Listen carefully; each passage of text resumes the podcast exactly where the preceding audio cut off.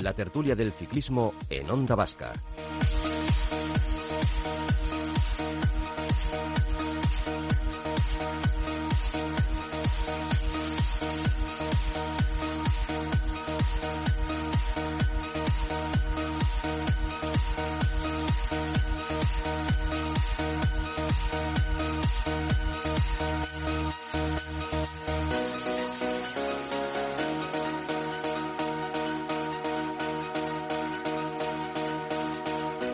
Buenas tardes a todos y bienvenidos. Como siempre, aquí estamos en tiempo de tertulia y como todos los jueves en Onda Vasca, tiempo para el ciclismo, con un montón de frentes abiertos, con muchas carreras, algunas disputándose, otras a la vuelta de la esquina y en definitiva, bueno, pues parece que hasta el momento con buenas noticias en la mayoría de ellas. Hoy estamos en un día en el que vamos a hablar de las carreras habituales que se han estado disputando y que se, ahora mismo se eh, corren, como por ejemplo en el Tour de los Emiratos Árabes Unidos, donde esta mañana eh, el amigo Tadej Pogachar se ha hecho más líder todavía de esta carrera en la que evidentemente venía ya mandando. Mm, tiene toda la pinta que se la va a adjudicar porque quedan dos etapas y son como, como llanas. ¿no?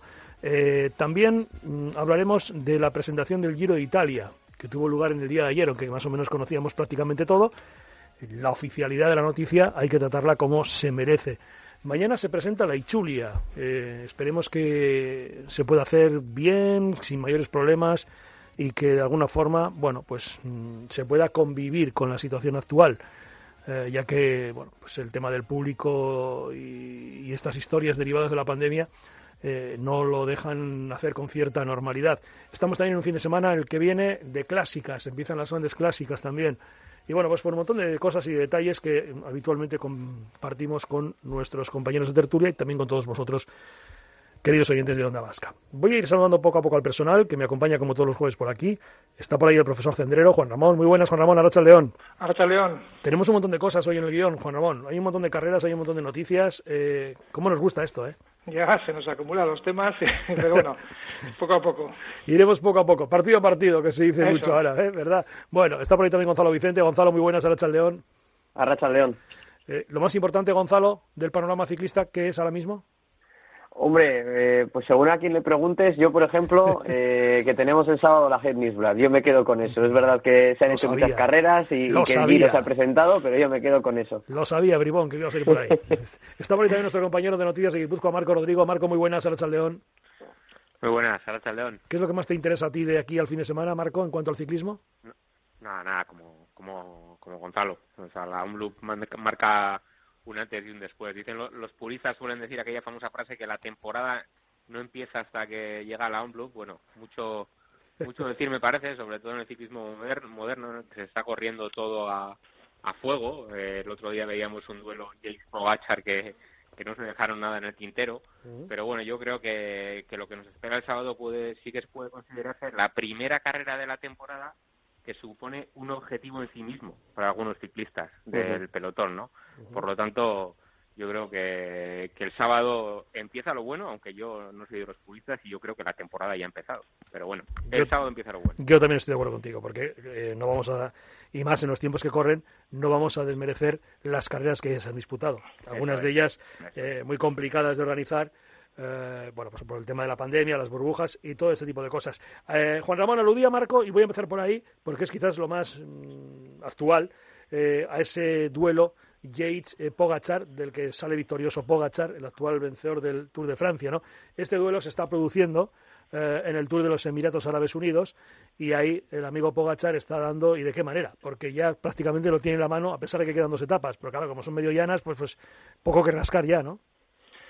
Sí, es que además, eh, si pensamos que tenía Pogachar un, punto débil, era el de los abanicos y el viento, porque precisamente el año pasado el Tour de Francia, en la única etapa que hubo pues, diferencias con los abanicos, eh, pues se perdió un minuto veinte y decíamos, bueno, pues ahí es el punto flaco, porque lo demás ya sabemos que es un gran escalador, un contrarrelojista, un monstruo en la contrarreloj, es rápido, baja bien y decíamos, pues bueno, en algún sitio le podrán pillar, pero es que resulta que el otro día cuando se formó el abanico, en la primera etapa, ahí estaba él y desde luego eh, yo creo que este hombre bueno, es jovencísimo, todavía va, dando, va subiendo escalones, o sea que no sabemos ya los rivales dónde le pueden pillar, pero bueno, como decías, quedan dos etapas eh, lisas que también puede haber viento, pero bueno, ya estamos viendo que ahora Pogachar también se sabe defender en esas etapas y, y lo cierto es que mm, bueno pues está corriendo en casa pues donde en casa de sus patrocinadores. Y que también bueno es curioso que el duelo con Adam Yates pues el mismo que fue el año pasado el año pasado pues como se interrumpió la carrera fue Adam Yates pero también en la subida la primera de las eh, subidas que han hecho de esta carrera también estuvieron los dos. Y como ha dicho antes Marco pues bueno fue o sea eh, Adam Yates lo intentó todo, o sea, yo creo que no se dejó nada, o sea, cuando llegó a, la meta yo creo que lo tuvieron que recoger con pala porque es que le, le pegaba unas arrancadas tremendas y, el otro respondía, respondía y es que Pogacar parece en este momento indestructible. Gonzalo, este Pogacar lo tiene todo. Eh, bueno, podríamos, eh, lo que dice ahora Juan Damón, ¿no? Le podríamos haber buscado el tema de los abanicos, no se lo vamos a encontrar, parece de momento. Le podríamos haber buscado también el tema de la excesiva juventud, la insultante juventud de este ciclista y hablo quizá pues por aquello de cuando uno es muy joven, eh, la inexperiencia y todo ese tipo de cosas, ¿qué vamos a decir un tío que gana el Tour de Francia, no? Claro, es que no ganas el Tour de Francia por casualidad, es verdad, ¿eh? que, el año pasado... El chaval se nos, ha hecho, se nos ha hecho mayor enseguida. Sí, hombre, a ver, es que eh, lo que digo, ¿no? Es imposible ganar una carrera de tres semanas siendo, siendo inexperto. Eh, lo que le pasa en esa etapa llana del Tour de Francia le habría pasado en otras situaciones más veces, es imposible. Un corredor que no sabe competir no puede ganar una gran vuelta. Es decir, que Pogachar, por muy joven que sea, tiene la lección muy bien aprendida, eso es evidente, y además, como estabais diciendo, es que es tan completo que es muy difícil saber dónde le puedes ganar. Creo que más que pensar en las fisuras que tiene, me da que lo que hay que hacer es ser más fuerte que él en, cualquiera de los terrenos. Y hoy en día parece difícil, porque como decíais, y la verdad es que es así, eh, Adam Yates lo intentó de todas las maneras posibles, eh, le pegó hachazos, intentó a ritmo, pero es que el esloveno no se soltaba, le valía con ir a rueda.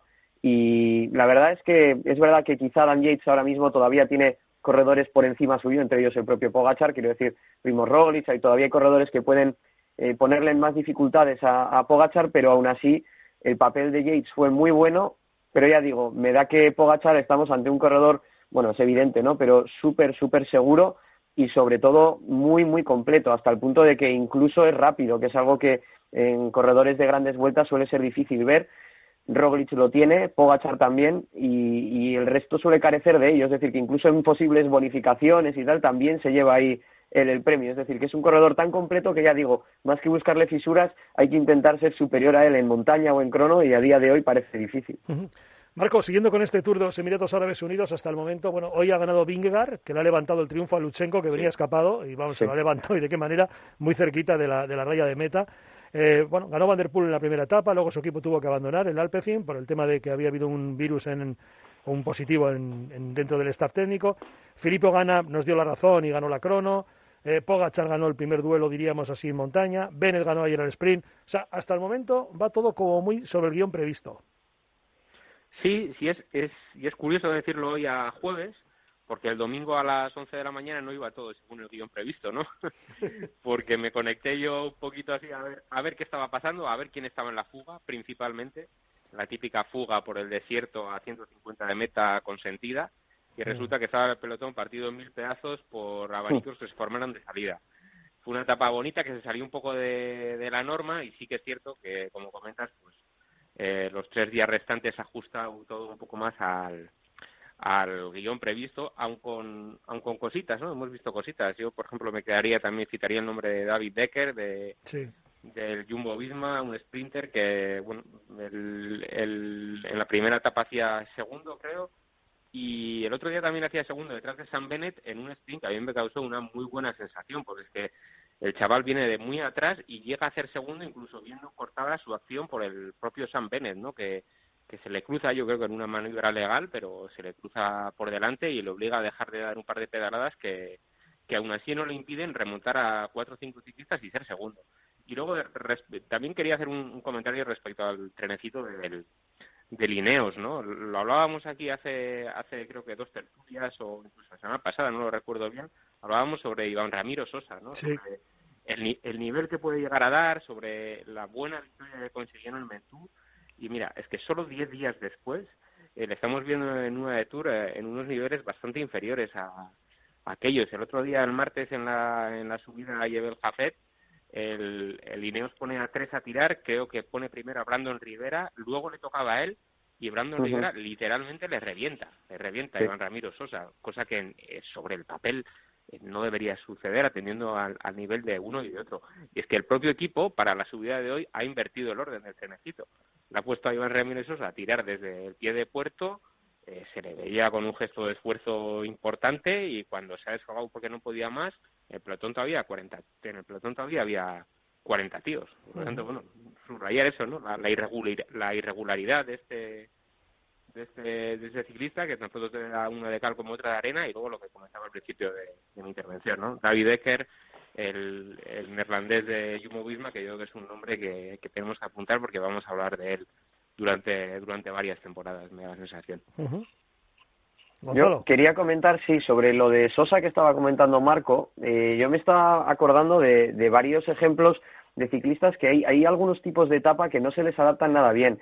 A veces pensamos que porque una etapa sea unipuerto, ¿no? Con una etapa más o menos llana y con un puerto final, bueno, pues que los escaladores tienen, tienen que rendir bien, pero la realidad es que esos kilómetros de llano a algunos corredores se les atragantan y corredores como Sosa, ciclistas muy pequeños que tienen eh, poca potencia, eh, son ciclistas que llegan bastante desgastados a pie de puerto y yo creo que es el típico eh, ciclista que en este tipo de etapas no consigue brillar. En cambio, si el recorrido tiene más dureza, eh, a los rodadores les cuesta más y la velocidad de carrera es menor, son ciclistas que en un terreno más quebrado se manejan mucho mejor y en comparación con el resto llegan con más gas. Eso no quiere decir que es posible que esté fatigado de la carrera anterior y que, bueno, que a pesar de ello tampoco esté del todo recuperado y que por eso no haya estado dando el nivel que, que le vimos hace unos días. Pero yo de todas formas también pienso que no es el perfil de carrera que a, que a Sosa le va mejor.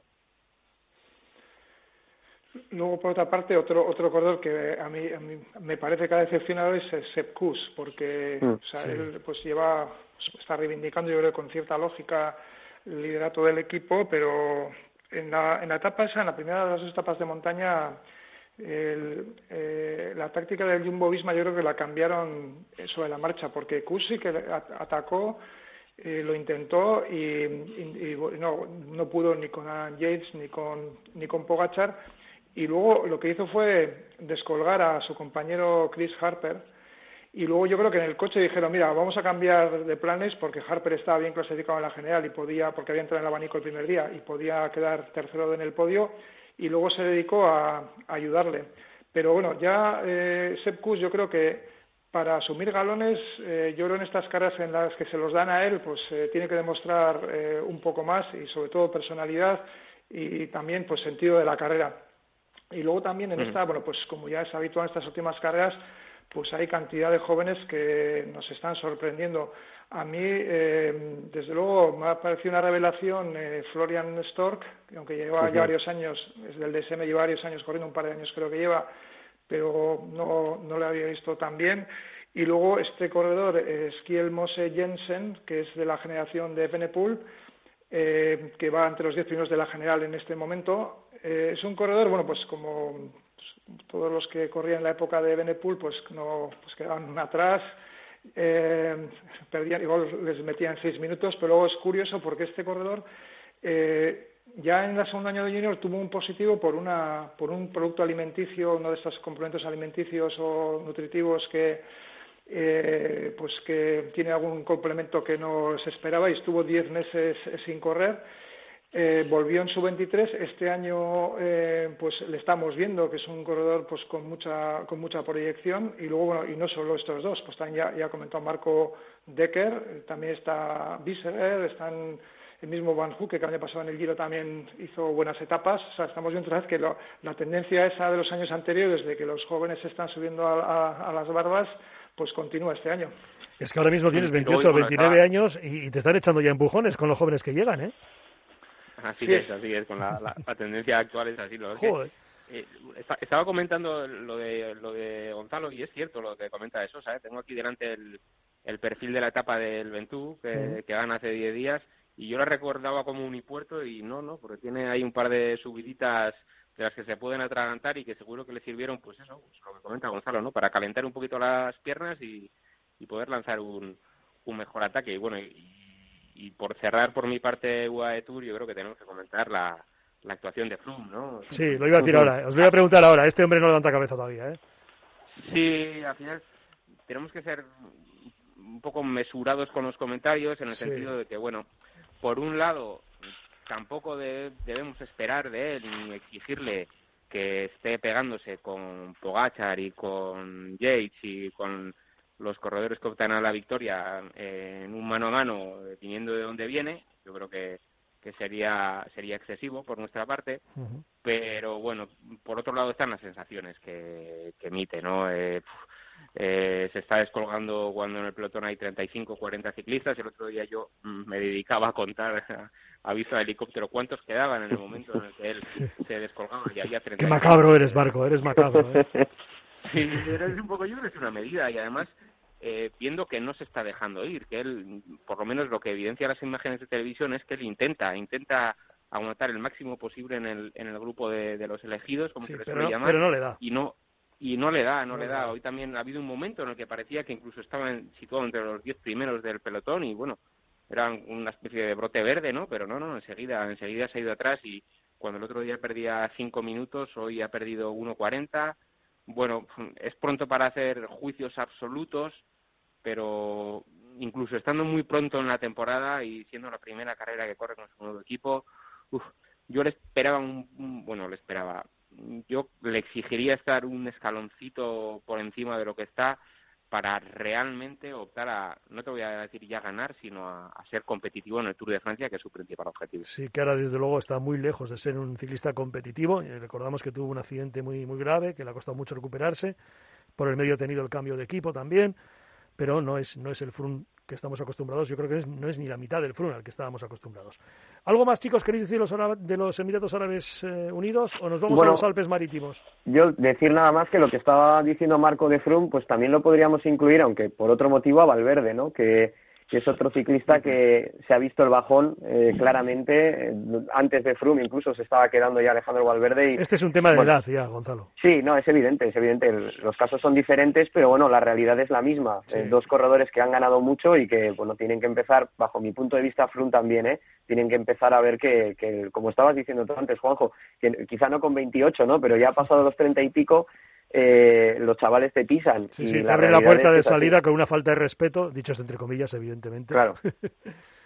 No, pero bueno, la realidad es esa y, Valverde, pues es verdad que no estará ni, ni por asomo al 100% ahora mismo, que todavía sus objetivos están lejos, o muy lejos diría, pero bueno, eh, otros años estando los objetivos lejos ha conseguido ganar incluso una etapa en esa carrera. Entonces, bueno, pues yo creo que ya eh, va a ser difícil que Valverde vuelva a ser el Valverde que hemos conocido y yo diría lo mismo de Flume, decía antes de Marco de, ser comedidos ¿no? a la hora de valorar lo que podrá hacer, pero bueno, yo en su momento ya me mojé y ya, ya dije que para mí Dan Martin va a ser el líder del Tour en el equipo. Bien, pues nos vamos a los Alpes Marítimos. Juan Ramón, menuda carrera, porque eh, cuando uno mira el equipo, la formación de Lineos y dice, joder, George Kanjar, ganador del Giro, Thomas, del Tour, Sivakov, Pizcot, Rohan Dennis, Van Barle, Narváez, dice, coño, aquí está el ganador de la carrera. Y este aquí, que el que ganó fue Gianluca Brambila y que Lineos pues no se comió prácticamente nada en estos Alpes marítimos. Creo que leí un, leí un titular, no sé en qué periódico era, porque como me leo varios, eh, no sé dónde era, que ponía Brambila lidera el caos. Y, estoy de acuerdo, porque la, la, la, carrera se volvió caótica y ahí eh, sacó partido Gianluca Brambila del Trek y de qué manera.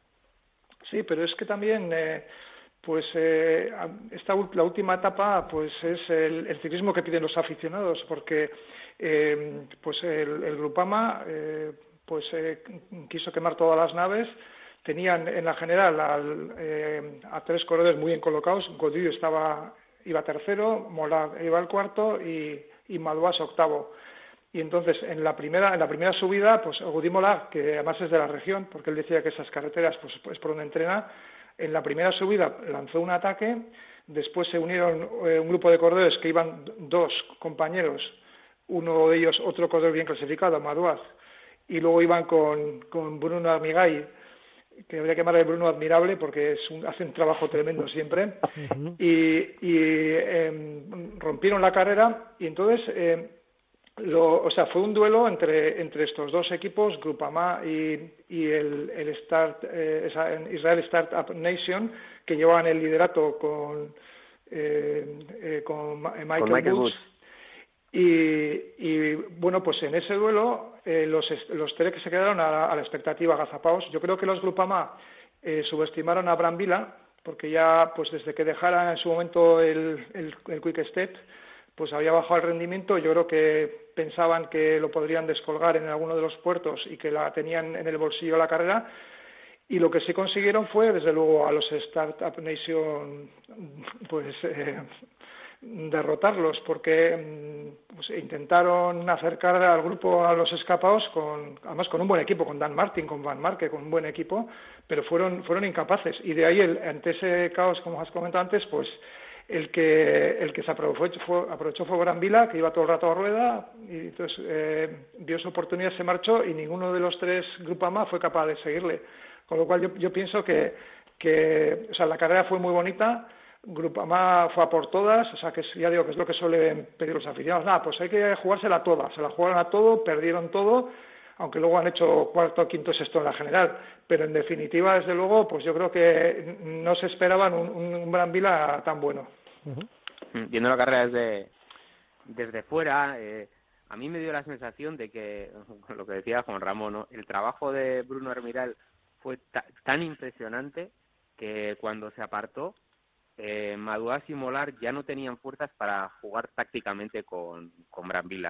Yo creo que estaban tan justos, porque bueno, se encontraron con una, que, se, que hizo su trabajo Armiral y, se quitó en, en el último puerto, estaban en superioridad y estaban en buena situación en la clasificación para, para bueno, eh, intentar jugar a dos bandas y, y llevarse uno la, la clasificación, pero es que yo creo que Armirai tensionó tanto al, al grupo de escapados, que por otra parte era, era necesario ¿no? para, para asegurar la renta, pero les llevó a, a semejante tren que, que ni Maduas ni Molar tenían, tenían piernas para, para jugar tácticamente y ahí fue una cuestión de fuerzas y el que más las tuvo fue, fue Brambila. Y luego comentar que se lamentaba Michael Bush de, eh, le leía unas declaraciones de, de dos averías de, de unos compañeros, de, de Hugo Hofstetter y de, y de Dan Martin, que tuvieron sendas averías y que fueron averías que en la persecución pues obligaron a, hacer dos parones para, para no perderlos, que, que le permitieron en la escapada eh, abrir un hueco mayor y, terminar llenando la meta, porque al final no, podemos olvidar que el desenlace fue muy apretado. Eh, hubo momentos en los que parecía que, que estaba todo el pescado vendido y que estaba todo en la escapada, pero es que finalmente las diferencias fueron mínimas, eh, fueron creo que de 15 segundos, y en general en la, eso es, y en de 15 en meta y en la, en la general solo de 5, ¿no? Por lo tanto, bueno, pues se puede entender, no sé no sé qué sucedería ahí, pero que esos lamentos de Woods en el sentido de que, bueno, pues un parón menos, un par de parones menos, tener a Dan Martin tirando constantemente y a, a Hugo Hofstetter y bueno, pues esos esos cinco segundos los vi más aquí y allí, ¿no? Pero bueno, por encima de todo queda que, que vimos una carrera una carrera preciosa, ¿no? Fue un, domingo de, ciclismo muy bonito. Eh, en cuanto nos desconectamos de los de los abanicos de Lua de Tour, nos pusimos con con Alpes Marítimos, con una fuga desde salida, una etapa eh, loca y bueno, muchas veces se generan menos expectativas en domingos así de febrero en domingos de julio de Tour de Francia y al final resulta que, nunca sabes dónde puede estar el, espectáculo. No, no, está claro. Eh, fijaros, ¿ves? Como no hay que esperar a las clásicas de este fin de semana, que teníamos ahí los Alpes Marítimos, Gonzalo, por, por el medio. ¿eh? Sí, no, y tú que no los querías ver. No, bueno, verlos los vi, ya te puedes imaginar que, que lo vi, pero vamos, eh, sí que es verdad que todas las carreras en, en Francia, este tipo de vueltas, igual que la, la Tour que comentamos la semana pasada, son carreras súper entretenidas y esta también, ¿eh? porque ya el primer día, bueno, la victoria de Bauke Mollema que casi no se pudo ver, eh, luego la de Michael Woods, que la verdad es que para mí ha sido el corredor más fuerte de la carrera, es verdad lo que decía Marco, bueno, pues si el equipo le ha fallado, pues quizá haya, haya perdido ahí la carrera, porque sí me da la sensación de que era el corredor más fuerte, eh, sin ir más lejos en la última etapa, cuando arranca, pues casi casi no lo cogen, es decir que, bueno, pues tiene, la verdad que Woods ahora mismo tiene un ritmo superior al de muchos de sus rivales, pero sobre todo destacar, como ya han comentado antes, el trabajo de Grupama, que fue espectacular, y luego muy bien Trek, porque la verdad que se han movido muy bien en carrera, jugando las bazas, con Chicone, con Molema el primer día, y luego el último día con Brambila, que sí, es verdad que con esa veteranía sorprendió a los Grupama, pero bueno, hay que estar ahí, hay que pelear todo el día, y la verdad es que fue una etapa súper divertida y con un final que, bueno, yo de hecho lo he vuelto a ver antes por, por recordarlo, pero la verdad es que me, gustó muchísimo la etapa. Y luego destacar también eh, Ben O'Connor, que me parece que poco a poco ya va confirmando lo que ya la pasada temporada hemos visto. Me parece que es un buen fichaje el del equipo G2R. Y luego, bueno, pues eh, mm, Hart, que lo hemos vuelto a ver y la verdad es que estaba fuerte. En la general ha quedado décimo, pero bueno, buenas sensaciones del, ganador del Giro. Mm, ya que estamos ya con las clásicas, este fin de semana comienzan la News Black que habéis comentado antes, también está la Curne, Bruselas Curne. Eh, por cierto, en la, en la OnLoop, en la OnLoop Head News Black, eh, vais a estar en directo en Ataque Peseta, Gonzalo, en ese programa que diriges tú y que se puede seguir por internet, ¿no?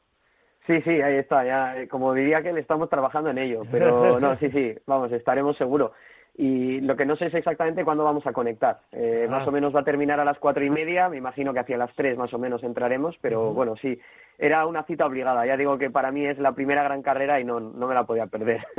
bueno, eh, la gente que quiera conectarse a tu canal, ¿qué tiene que hacer? Pues eh, buscar el canal en YouTube, eh, escribes en YouTube Ataque Peseta y, ya te saldrán ahí un montón de vídeos y si no en la cuenta de Twitter también colocaremos un, un enlace directo a la retransmisión en directo. Entonces, bueno, Ahí, en cualquiera de las dos opciones se puede hacer sin problema y si no, pues que contacten conmigo vía Twitter o lo que sea y ya les mandaré también el, enlace. Qué maravilla. Bueno, eh, Juan Ramón, eh, la previa de esta carrera, que es un poquito ya el pistoletazo de salida de las clásicas que tienen cada vez yo creo que más aficionados de su lado.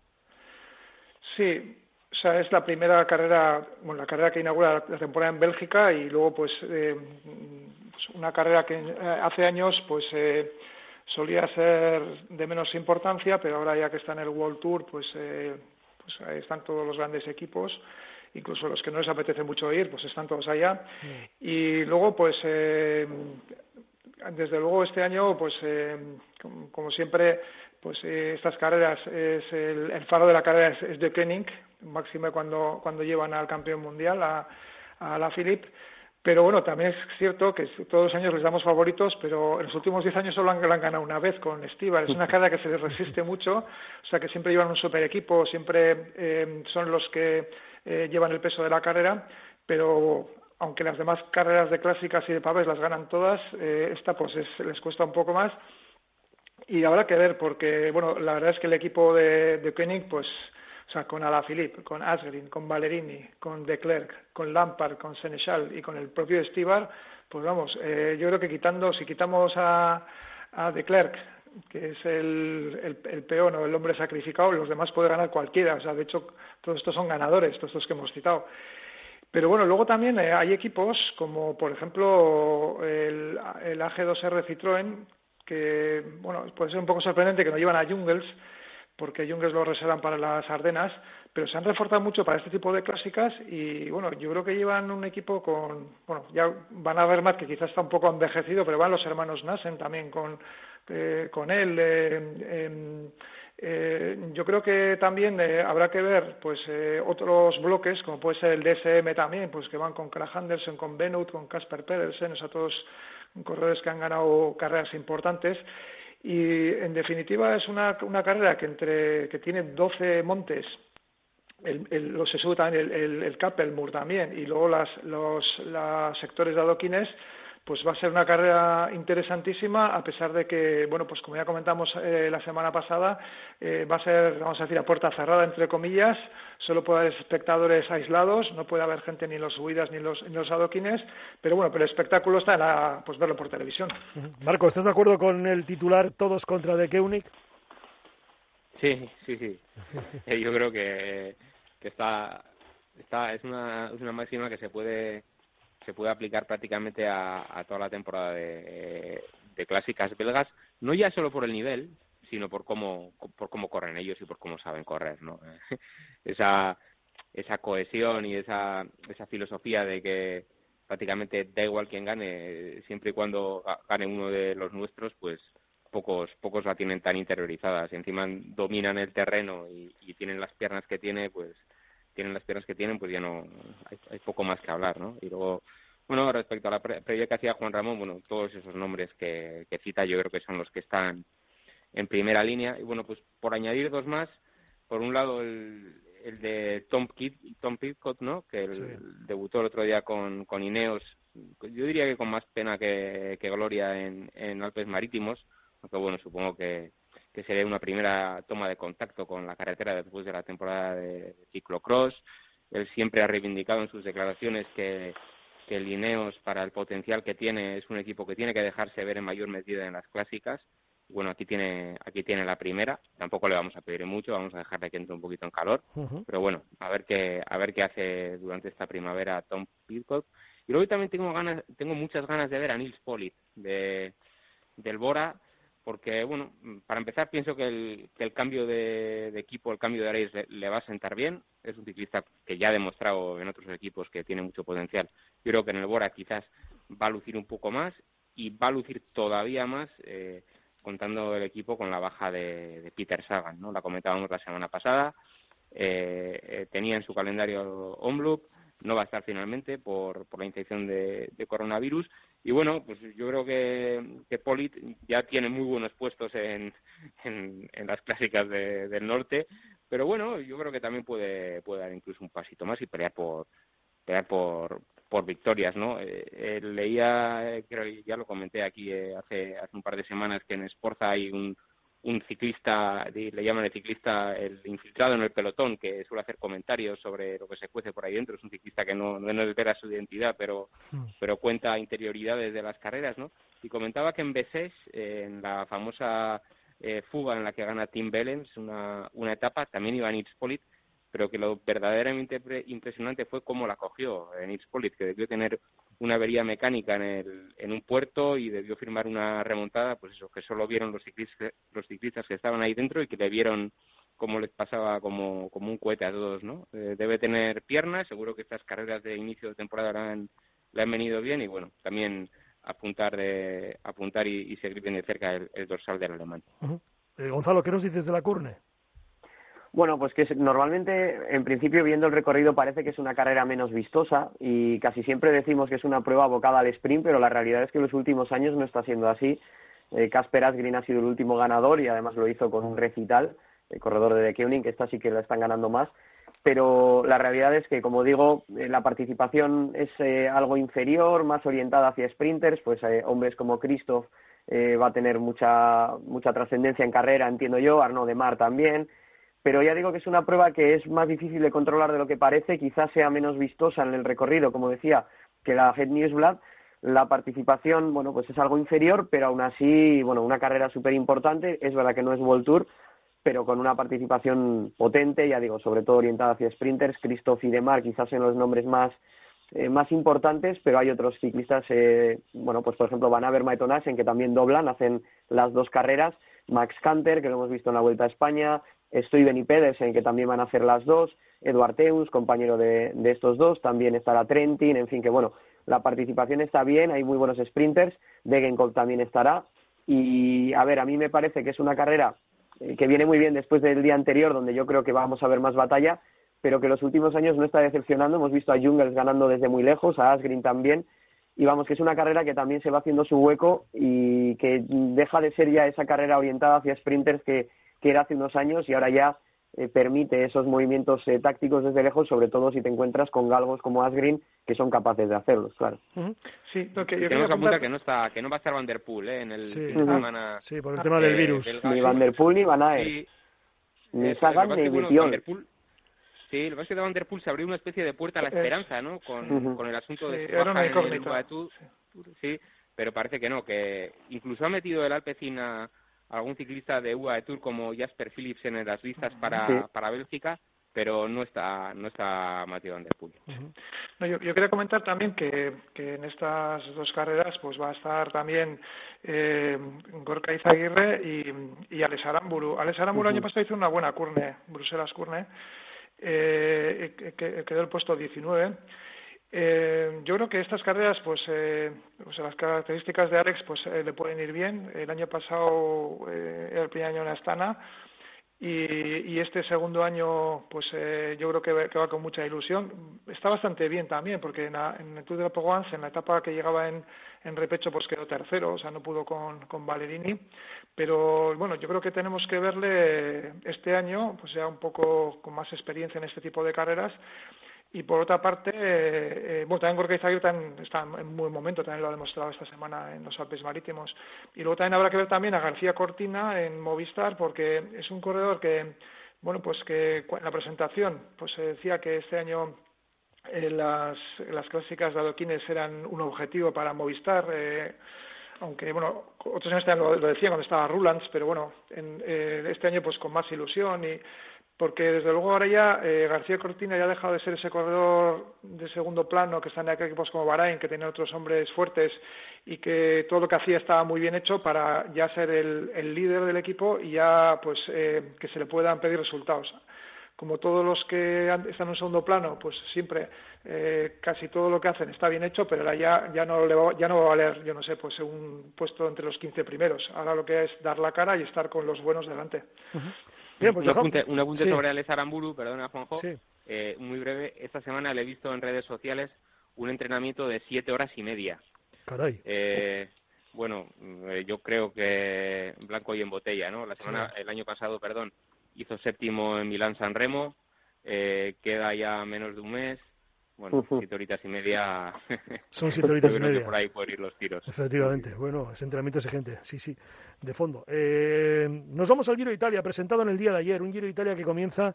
Eh, bueno, sabíamos muchas cosas ya de este Giro, que comenzaba en Turín el 8 de mayo, 9 kilómetros de, crono, de crono individual. Va a terminar con otra crono individual en Milán el día 30 de mayo, 29 kilómetros y medio. Y por el medio, eh, Gonzalo, mucha montaña.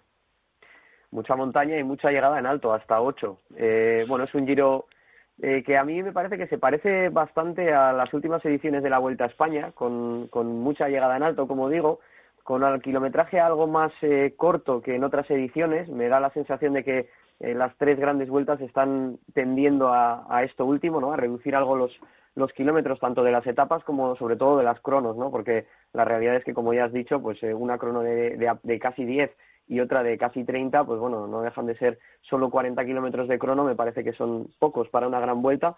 Pero bueno, pues una carrera que sí que es verdad que tiene muchísima dureza con puertos míticos como el Zoncolán, como la Marmolada, como el Paso Giao. Es decir, que bueno, pues es una carrera que evidentemente se va a hacer muy, muy dura y que también tiene alguna otra etapa que se sale de lo, de lo normal, ¿no? Como la, la etapa de Montalcino, que es la undécima etapa, si no me equivoco, con, con, tramos de este rato ya conocidos por la Estrada de Bianche y que, bueno, pues es una etapa que ya se hizo en 2010, que si no me equivoco ganó Cadel Evans, puede ser, y, y bueno, pues es un, una carrera, una etapa, perdón, eh, diferente y que le va a dar también ese toque que, que, busca el Giro de Italia, ¿no? De salirse de los estándares de las grandes vueltas. bueno, ¿a ti qué es lo que más te gusta de este Giro? Bueno, a mí me ha entusiasmado, o sea, me ha gustado todo, o sea, porque es que me parece un recorrido muy equilibrado y además muy bien pensado, porque eh, el primer día tenemos crono, el segundo día eh, es una llegada de sprint, pero el tercera, la tercera etapa ya tiene tres puertos de montaña.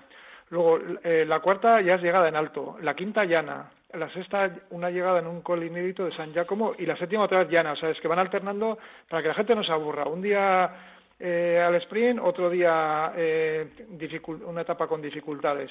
Luego después, aparte de la etapa que comentaba Gonzalo del este rato, la décima etapa, eh, no la novena, perdón, también llega una, a, un, a, un, puerto desconocido, Campo Felice, que tiene un kilómetro de este rato al final. O sea, quiere decir que, como ha dicho Gonzalo, en, el, el Giro es la carrera más innovadora de las tres eh, todos los años nos sorprende, bueno, a veces nos sorprende con cosas rarísimas como salir de Jerusalén, ¿no? Pero bueno, pero siempre, siempre todos los años eh, vemos cosas interesantes.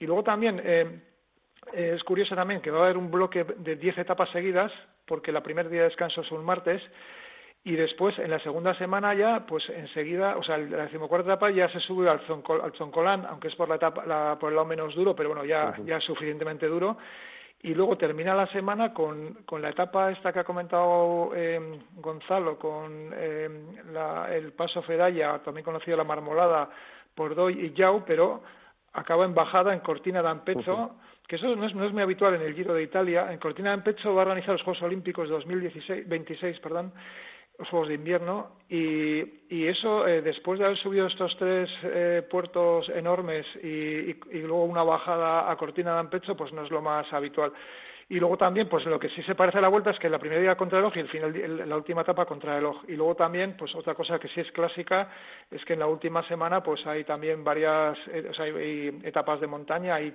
eh, cuatro, me parece, no, tres etapas de montaña. Sí, tres. También con altas, con subidas inéditas. Y bueno, pues no sé, desde luego a mí, yo cuando iba viendo la presentación, o sea, de las tres grandes, la que más me ha gustado. Tiene muy buena pinta este giro, ¿eh? Una una cosa que con lo que estaba diciendo Juan Ramón de las llegadas en alto de la última semana, eh, la única etapa que es eh, llana es de 228 kilómetros. La que acaba en Estradela. ¿eh? sí, y, yo creo que, que Marcos está riendo ya sabe por dónde voy. Y, sale del pueblo de Filippo Gana, por cierto. Sí, fíjate, fíjate. Marco. esperemos que no haya plante este año. tiene, tiene una similitud, tiene una similitud, eh, Gonzalo va por ahí seguro, tiene una similitud bastante importante con la famosa etapa del plante. Ah, de, de ah, Giro. ahí, ahí voy, ahí voy. no, me he dado cuenta. Eh, ya se está comentando a ver si a ver si en los grupos de Instagram de los ciclistas se ha dado el aprobado a esta etapa o no. No, al final es un, es un Giro que, hombre, sí, tiene, tiene todas las particularidades que comentan mis compañeros, pero es que a mí se me van los ojos a la famosa etapa de Marmolada eh, y, del Yao y bueno, es que es, es que es simplemente ver los dientes de sierra del, del perfil ya llama la atención. Y iba a comentar lo que, lo que ya ha lanzado Juan Ramón, ¿no? Que eh, yo ayer a, la noche miraba las etapas y veía el número de esa etapa, que es la etapa 16, y claro, pues dentro de la distribución habitual de las grandes vueltas la situaba en el martes que inicia la semana final después del día de descanso.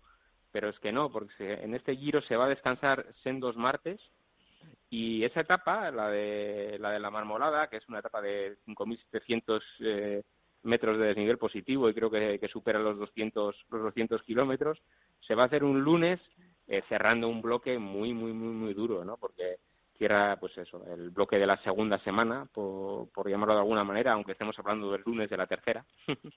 eh, y ahí está, bueno, pues la etapa del, la etapa del Esterrato, está el sábado la etapa del Zoncolán, Luego, el domingo eh, hay una especie de clásica con circuito final en territorio esloveno, que es un, un, guiño que igual ha querido lanzar Bernia, Pogacar y Roglic y que le ha salido rana, por lo visto. Pero bueno, comentar eso, que, el giro va, a ser por, por Eslovenia ese domingo. Y el lunes siguiente, para, para cerrar esa segunda semana y como traca final, pues llega la, la famosa etapa de la, de la, de la marmorada. ¿Cómo salgan de ahí? Bueno, solo, solo Dios lo sabe. Y luego quedará, pues eso, la, semana final y esa crono que, aun estando de acuerdo con Gonzalo con, con lo que dice de los kilómetros generales de contrarreloj, que a mí también me parecen pocos, pues subrayaría lo mismo que subrayábamos aquí hace 15 días respecto a la vuelta, ¿no?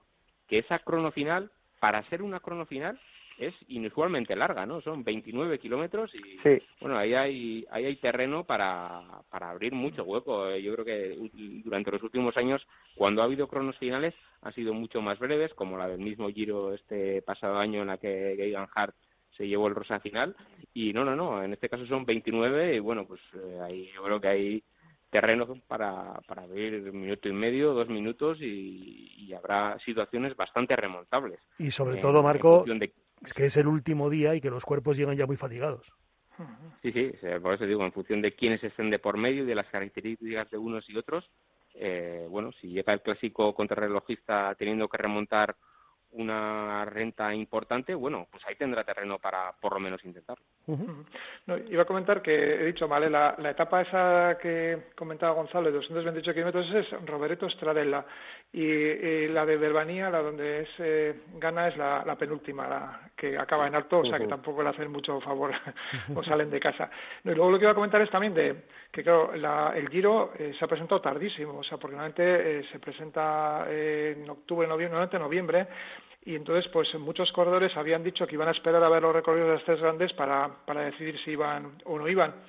Y desde luego, bueno, mm, entre los corredores que habían confirmado la, participación, ya sin mirar el recorrido, pues ya, está, ya teníamos, por ejemplo, la de Gambernal a Thibaut Pinot, a Mikel Landa, que va, a ir acompañado eh, por Pello Bilbao, eh, George Bennett, que teóricamente va a liderar Jumbo Visma, ya Movistar también dijo que Marc Soler iba a ser el líder, Nibali también, Y luego, pues a última hora se ha apuntado también Roman Bardet, que ha visto el recorrido y ha, pensado que, que, le puede ir bien. Eh, luego UAE Emirates va a ir liderado por Davide Fórmulo y McNulty.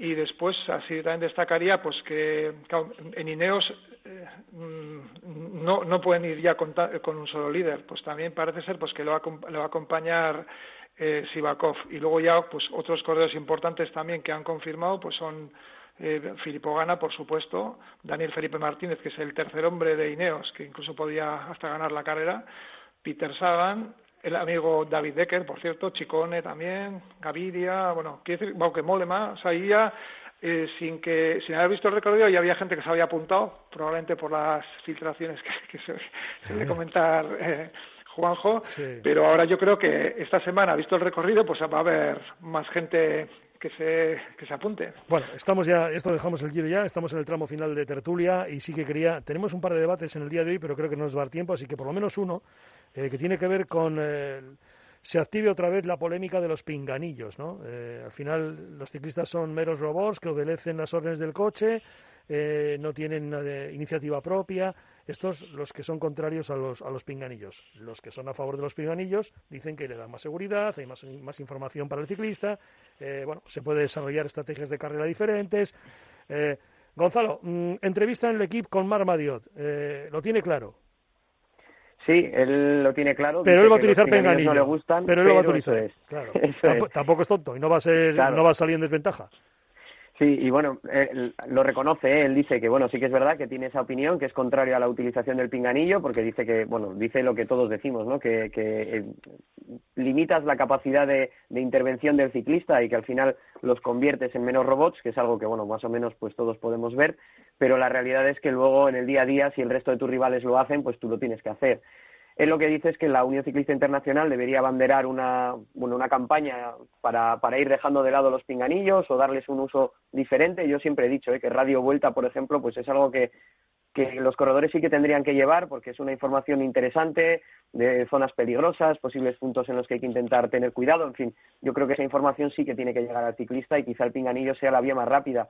Pero de ahí a, a sobreinformar, incluso a dictar al corredor lo que tiene que hacer, yo ahí estoy de acuerdo con Marc Madiot, eh, las cosas tienen que cambiar y él lo que dice es que para que se cambie tiene que ser la Unión Ciclista Internacional la que abandere este tipo de medidas y no quizá otras que está abandonando últimamente en la que bueno pues parece que no hay tanto consenso. Eh, de todas formas, esto es algo que opina Marc Mariot y que si le preguntas a otros managers de otros equipos te dirán todo lo contrario. Es decir, que las opiniones aquí están para todos los gustos. Yo personalmente sí que implantaría el radio vuelta y nada más, pero bueno, es algo que ya digo que a los equipos no les gusta porque quieren tenerlo todo controlado y el ciclismo de hoy en día funciona así. Marco, ¿cuál es tu opinión sobre este asunto? Coincido con Gonzalo. Además, se suele decir muchas veces que son un, un elemento de inseguridad o que aumenta los peligros.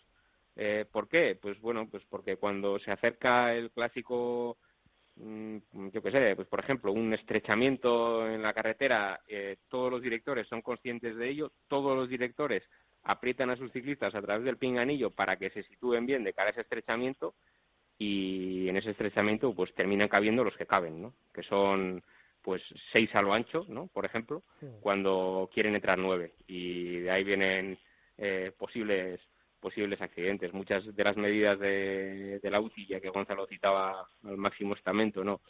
Eh, del ciclismo internacional, pues van o se, se toman en nombre de la seguridad, como el asunto de reducir el número de ciclistas, etcétera, etcétera. tener en cuenta eso, ¿no? Que, hay gente que está ahí dentro que es contraria a los pinganillos y que incluso subraya lo que lo que estoy comentando, que pueden suponer un elemento eh, mediante el que se genere aún más tensión en, en un pelotón con, con los consiguientes peligros y, posibles accidentes. ¿Con? Bueno, los pinganillos eh, es un canal de comunicación. Otra cosa está en el mal uso. Y yo creo que aquí todo lo que dice Marc Madiot pues es el mal uso que se hace. O sea, que se dice a los, se dice a los ciclistas eh, vete por la derecha, vete por la izquierda, eh, ahora haz esto, haz de otro, y es cierto lo, que dice él, que se les quita la espontaneidad, pero bueno, también como comentaba Gonzalo, eh, la cuestión es que los corredores, pues hoy en día, que tanta importancia se le da a la seguridad, pues eh, que puedan estar informados de, de, las dificultades o lo que puede haber o lo que se puedan encontrar.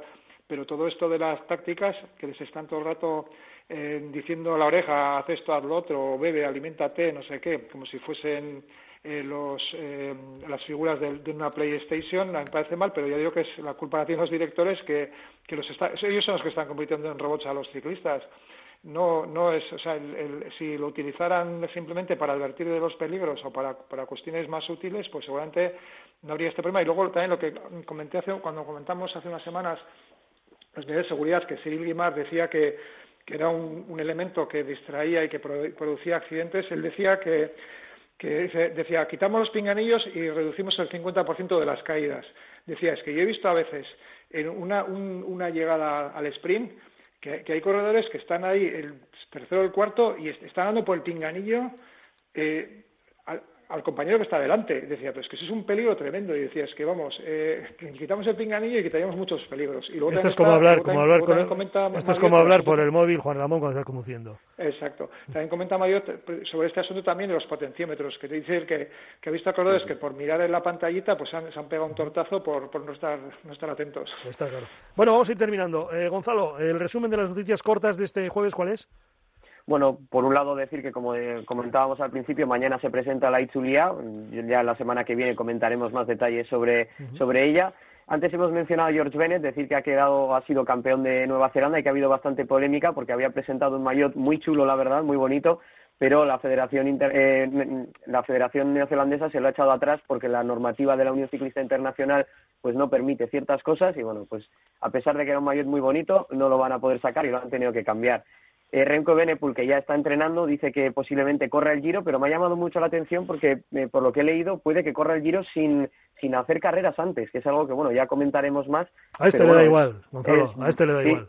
Es una pena, ¿eh? porque es un corredor al que nos gusta ver y, tenemos que esperar hasta mayo, pues bueno, en fin, ya veremos lo que sucede. Comentar que las, eh, el Tour de Flandes ya ha repartido las invitaciones sin sorpresas, los equipos belgas y franceses se reparten las invitaciones, además del Alpecin Phoenix, obviamente, de, de Van der Poel Decir que, bueno, pues eh, Philipp Deigner, eh, corredor alemán de eSports, en este caso de Swift, mejor dicho, pues ha sido sancionado por trucar sus datos. Esto es una especie de dopaje en, en, en el ciclismo virtual, pues bueno, que ha sido sancionado por dopaje tecnológico.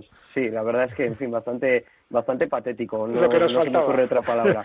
lo que nos faltaba. Eh, sí, eh, Rebelín, 49 años, eh, consigue un equipo nuevamente, vigésima novena temporada para él y decir que bueno ya de momento son entre pruebas masculinas y femeninas 34 las que se han visto canceladas aunque 24 de ellas están buscando fecha para volver a disputarse este mismo año mm, recordamos también y lo comentábamos en una de nuestras movidas deportivas con el organizador de la Ichulia con Julián Eraso que este año no va, a haber, no va a haber Women's eh, Ichulia, pero sí va a haber clásicas en Sebastián femenina en 2021. Será concretamente el eh, 31 de julio, ¿no? Cuando se va a hacer esa carrera.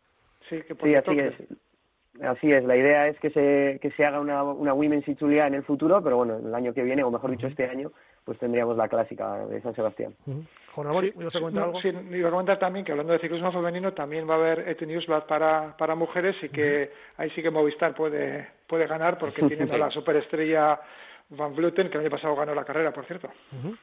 Y por completar la previa del fin de semana, también hay dos clásicas en, en Francia, que suelen ser bonitas. Va va a Caja Rural, va con John Irizarry y, y bueno, y comentar que ahí va a debutar con el DSM, eh, perdón, con el DSM no, con el UAE eh, Mark Hirschi, que no está ni en UAE Tour ni en las ni en las clásicas belgas, va a estar allí con, con su nuevo equipo. Bueno, pues ya ha dado guerra a Mark Hirschi también hasta que se ha confirmado absolutamente todo. Terminamos con el campo amateur, Juan Ramón. Bueno, pues que este fin de semana, bueno, empiezan las carreras en, en eh, aquí, porque bueno, ya tuvimos el Basque, pero bueno, ahora eh, tenemos en Zumaya este sábado pues la primera carrera de este trofeo Aviatzen, que es un trofeo pues que va a agrupar las carreras que antes estaban en el Endacari o en, en el Euskaldun. La Federación Vasca se ha, visto obligada a unificar el calendario y bueno, es una carrera que normalmente se suele llegar al sprint y veremos. A ver, bueno, y luego también que hay que comentar que es para menores de 26 años. Bueno, así de claro queda, por si acaso, ¿no? Para que todo el mundo lo tenga en cuenta. Muy bien, eh, Marco, gracias por estar con nosotros un jueves más. Un abrazo. Un abrazo, Marco Rodrigo, compañero de Noticias de Guipúzcoa. Otro abrazo para Gonzalo Vicente. Gracias, Gonzalo. Bye, Verdi, Y mucha suerte en ese ataque peseta el sábado, ¿eh? Gracias, gracias. Que vaya bien esa transmisión. No tengo ninguna duda. Está en buenas manos ese programa. Y muchas gracias también a Juan Ramón Cendrero. Un abrazo, Juan Ramón. Agur, Bien, pues aquí vamos a poner el punto y final a lo que ha sido esta nueva tertulia de ciclismo, como todos los eh, jueves en la sintonía de Onda Vasca. Gracias por estar ahí. Buenas tardes. Agur, hasta luego.